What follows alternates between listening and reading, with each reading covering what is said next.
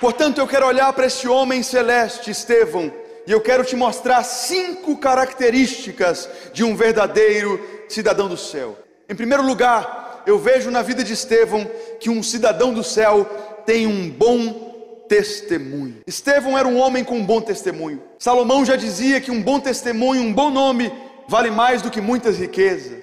Estevão vivia de forma exemplar, a sua reputação era exemplar, a congregação a qual ele fazia parte não tinha nada para reprová-lo.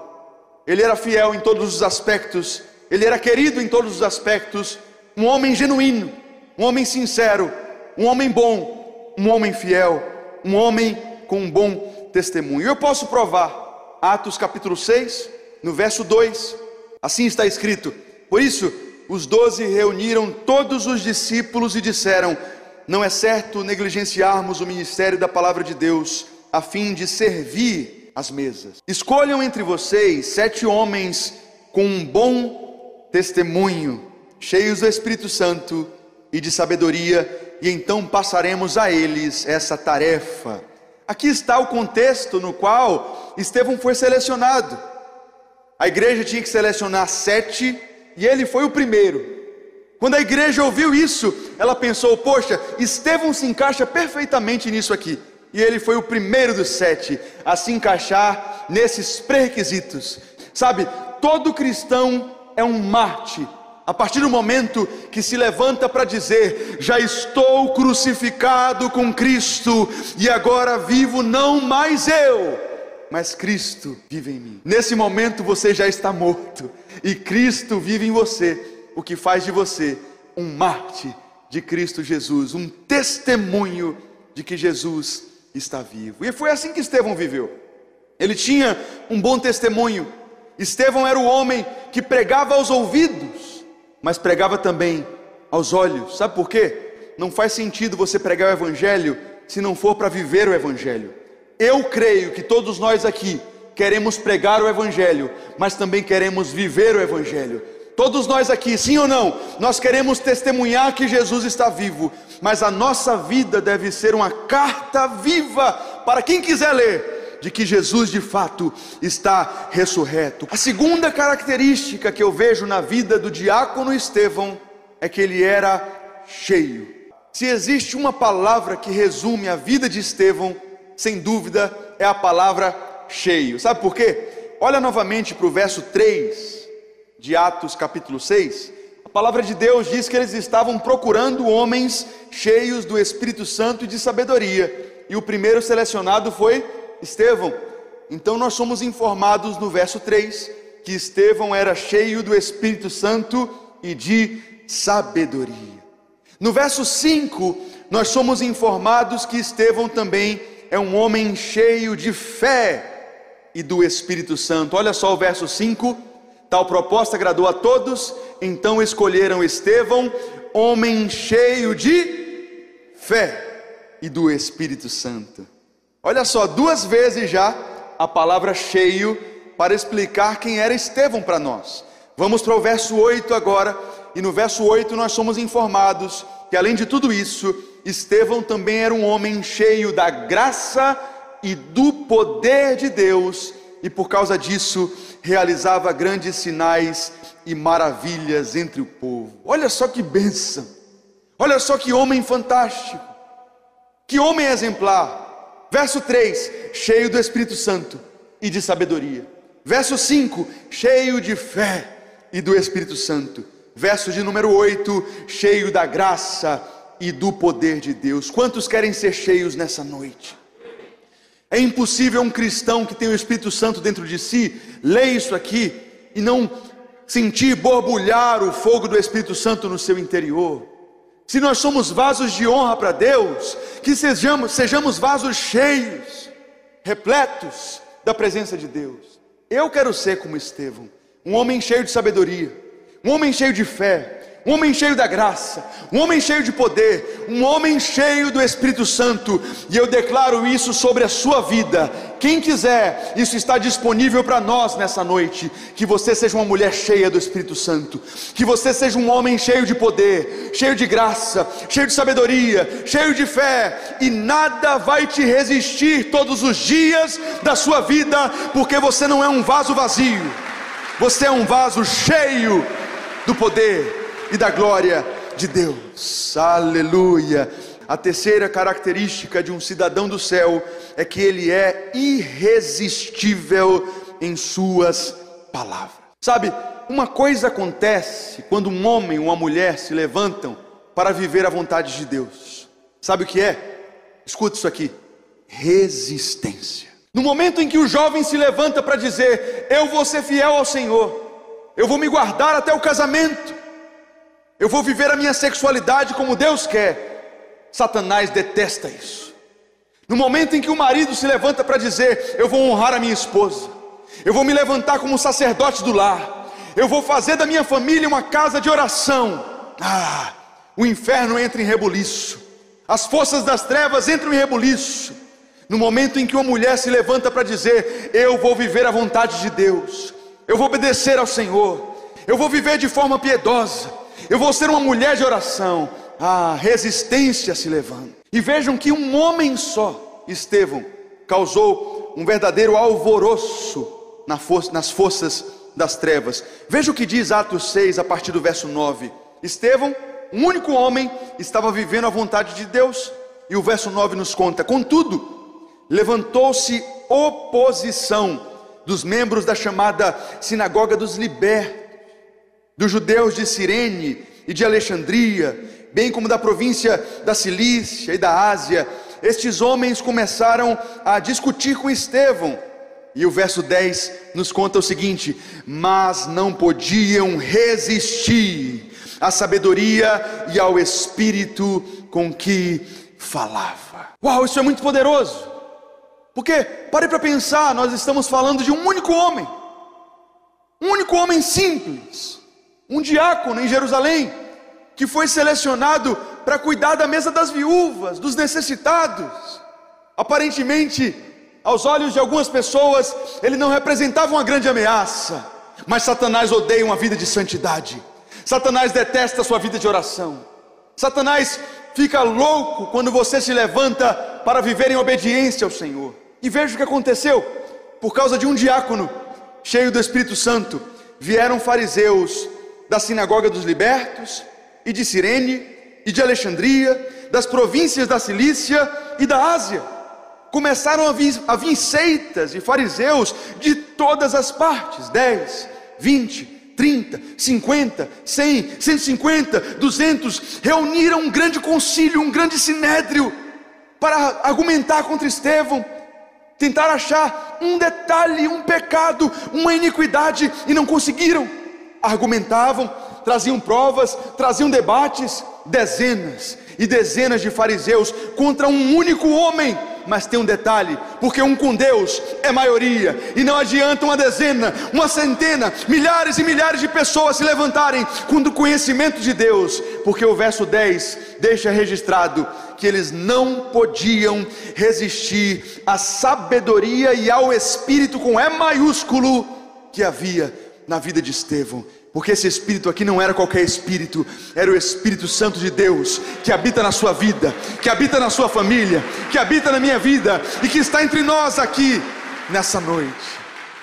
Os cidadãos do céu são sempre fiéis à palavra de Deus, à Bíblia Sagrada. Eu acho interessante porque lá em Atos capítulo 7 nós temos o registro bem detalhado de como foi o sermão de Estevão naquele dia. A Bíblia relata palavra por palavra do que Estevão falou perante o sinédrio. Eu acho curioso porque no Novo Testamento, principalmente no livro de Atos, que foi escrito por Lucas, o médico, nós temos o relato de sermões do apóstolo Pedro, por exemplo, em Jerusalém, depois de Pentecostes. Nós temos sermões de Paulo, e nós temos esse sermão aqui único de, de Estevão, o diácono. Mas olha só uma curiosidade: o sermão de Estevão é o sermão que está registrado na Bíblia com o maior número de citações da própria Bíblia. de todos os sermões que estão relatados nas Escrituras, é o sermão bíblico que mais cita a própria Bíblia. Mas se eu fosse fazer um esboço do sermão de, de Estevão, eu te mostraria o capítulo 7 mais ou menos da seguinte forma: do verso 2 ao verso 8, Estevão usa a vida de Abraão, ele cita passagens de Abraão lá no Gênesis para revelar a verdade acerca de Jesus Cristo. Do verso 9 ao verso 19, ele usa o exemplo de José do Egito para falar a respeito da realidade de que Jesus era o filho prometido de Deus.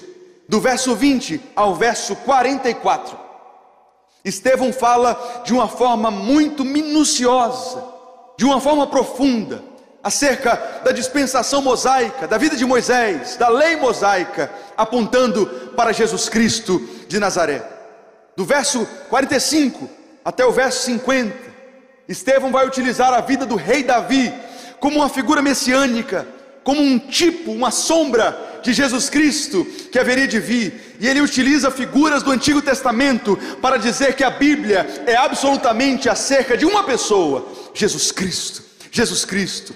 E aí, quando chega no versículo 51 até o versículo 53, ele conclui a sua mensagem e ele aplica a palavra de forma contundente. Depois de todo aquele embasamento, ele expõe diante dos fariseus o seu pecado, a sua iniquidade, a sua hipocrisia.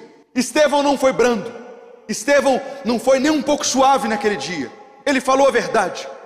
Ele sabia muito bem que isso lhe custaria a vida, ele sabia muito bem que seria por causa disso assassinado, eliminado, mas diante dos seus algozes, ele não abre mão da verdade, ele prega a palavra, ele fala a verdade, ele denuncia o pecado daquela geração.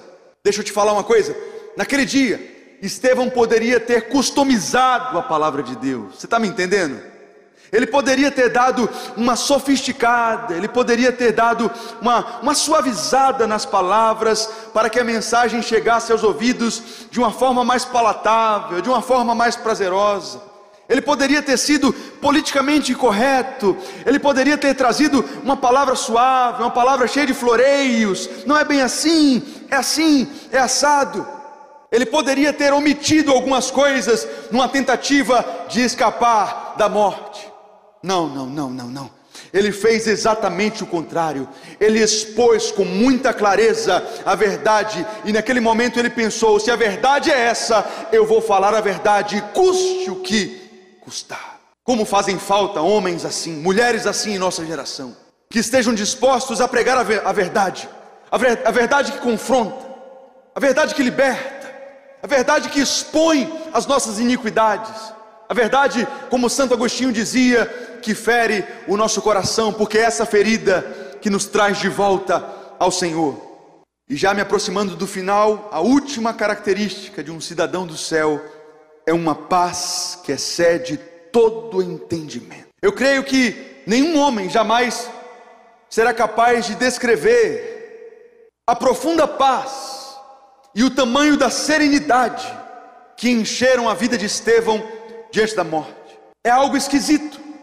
A palavra de Deus relata que, mesmo diante de falsas acusações, calúnias, difamações, perseguições e ameaças de morte, os seus opositores com pedras na mão.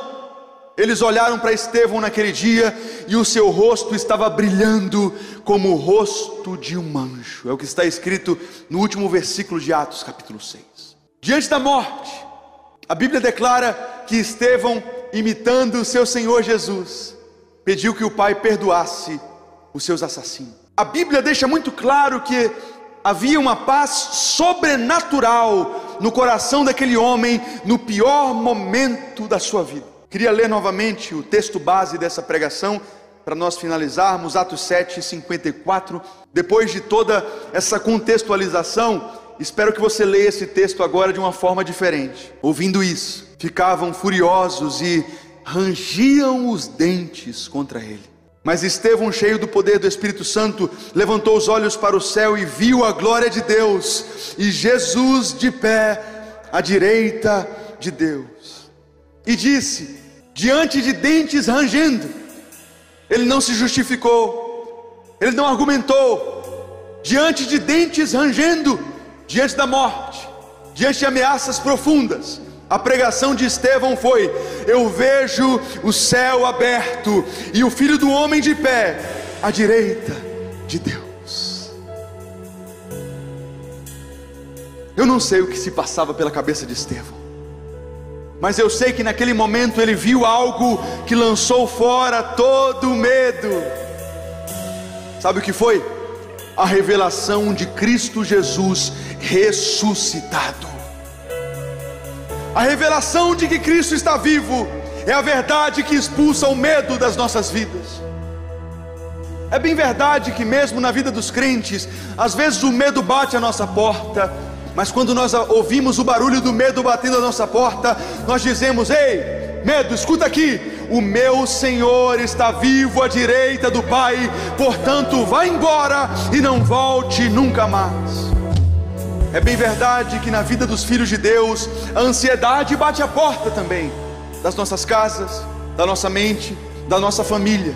E é nesse momento que nós temos que dizer: ei, ansiedade, escuta aqui, eu vejo o céu aberto e o filho do homem em pé, à direita de Deus. Estevão não tinha medo da morte, e um homem que não tem medo da morte é um homem indestrutível um homem imparável. Porque, pare para pensar, todas as nossas fobias têm origem no medo da morte. Medo de escuro, medo de altura, medo de avião, medo de barata. Alguém aqui? Medo de rato. Por que isso? No fundo, nós temos medo do desconhecido, do estranho, do escabroso, porque nós pensamos assim, às vezes até irracionalmente: Será que eu vou sair vivo disso? Diante da morte, Estevão disse: Eu vejo os céus abertos e Jesus está vivo. Eu sei para onde eu vou. A morte não é um problema para mim. Jesus venceu a morte. Onde está a morte, a tua vitória? Onde está a morte, o teu aguilhão? Gravada foi a morte na cruz do Calvário. O meu Senhor derrotou você. Eu quero aproveitar, irmãos amados, o exemplo de Estevão para questionar a sua vida como você tem andado, seu comportamento. É impossível que essa história não mexa com você, nem que seja aí no fundo do teu espírito. Pense, jovens, pensem na eternidade de vocês, como vocês têm vivido a vida. Naquele dia, só uma coisa vai, vai importar: você conhece ou não conhece Jesus? Já parou para pensar no que uma pessoa pensa quando está no leito da morte? O que vem à cabeça dela quando ela está no leito de uma UTI. Eu já tive várias experiências de orar por pessoas no leito da morte, e elas não pensam, poxa, eu devia ter ganhado mais dinheiro, eu devia ter ficado mais famoso, eu devia ter corrido atrás de mais patrimônio, de mais bens, de mais fortuna, de mais sexo, de mais prazer. Não, não, não é nada disso. Quando uma pessoa está morrendo, ela pensa: poxa, eu deveria ter orado mais. Eu deveria ter pensado mais na minha eternidade. Eu deveria ter perdoado mais, eu deveria ter amado mais, eu deveria ter estado mais com a minha família e não pude. Ano passado, eu tive a oportunidade de orar por um ateu no leito de morte, um homem rico, arrogante, soberbo. A vida inteira nós pregamos para ele e ele dizia: Deus não existe, Deus é uma história, uma fantasia que contaram para pessoas fracas no leito do, da morte, ele disse: Pastor, ore por mim, porque eu estou com medo de morrer. Eu não consigo imaginar uma pessoa enfrentando a morte sem Jesus Cristo de Nazaré. Eu não consigo imaginar a angústia de um ser humano no leito de um UTI, pensando em uma eternidade sem Jesus Cristo. Estevão olhou para o céu e ele disse: Eu sei para onde eu vou, porque eu não sou cidadão de Jerusalém, eu sou cidadão do céu.